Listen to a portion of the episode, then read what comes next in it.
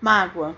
Se a mágoa lhe bate à porta, entorpecendo-lhe a cabeça ou paralisando-lhe os braços, fuja dessa intoxicação mental enquanto pode. Se você está doente, atenda ao corpo enfermiço na convicção de que não é com lágrimas que você recupera um relógio defeituoso.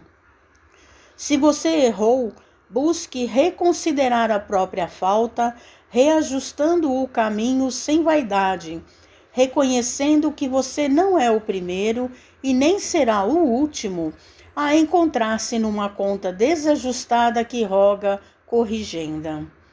Se você caiu em tentação, levante-se e prossiga adiante na tarefa que a vida lhe assinalou, na certeza de que ninguém resgata uma dívida ao preço de queixa inútil.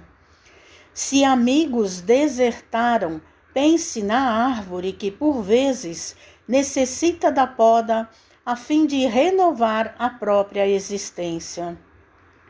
Se você possui na família um ninho de aflições, é forçoso anotar que o benefício da educação pede a base da escola.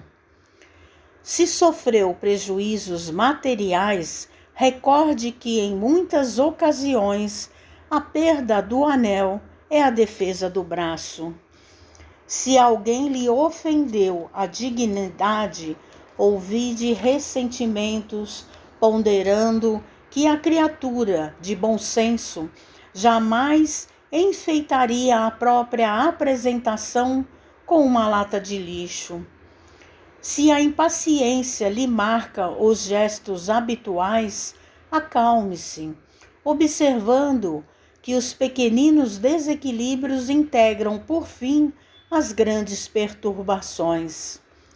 Seja qual seja o seu problema, lembre-se de que toda mágoa é sombra destrutiva e de que sombra alguma consegue permanecer no coração que se acolhe ao trabalho procurando servir. Mensagem de André Luiz no livro Ideal Espírita, psicografia de Francisco Cândido Xavier.